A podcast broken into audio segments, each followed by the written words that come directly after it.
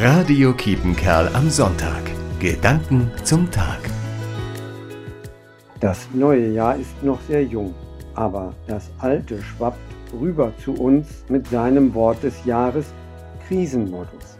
Wir haben die Krisen aus dem vergangenen Jahr mitgenommen in dieses neue. Im Allgemeinen sind Krisen Höhepunkte, Wendepunkte, Entscheidungszeiten. Gestern feierte die Kirche das Fest Erscheinung des Herrn oder auch Heilige Drei Könige, ein Wendepunkt.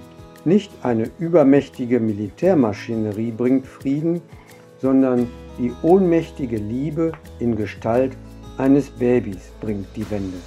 Bis heute erinnern auch bei uns in Nottuln als Könige verkleidete junge Menschen daran, dass Gott seine Hoffnung für die Welt nicht aufgegeben hat.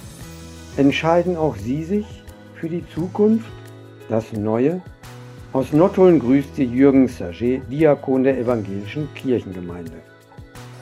Radio Kiepenkerl am Sonntag. Gedanken zum Tag.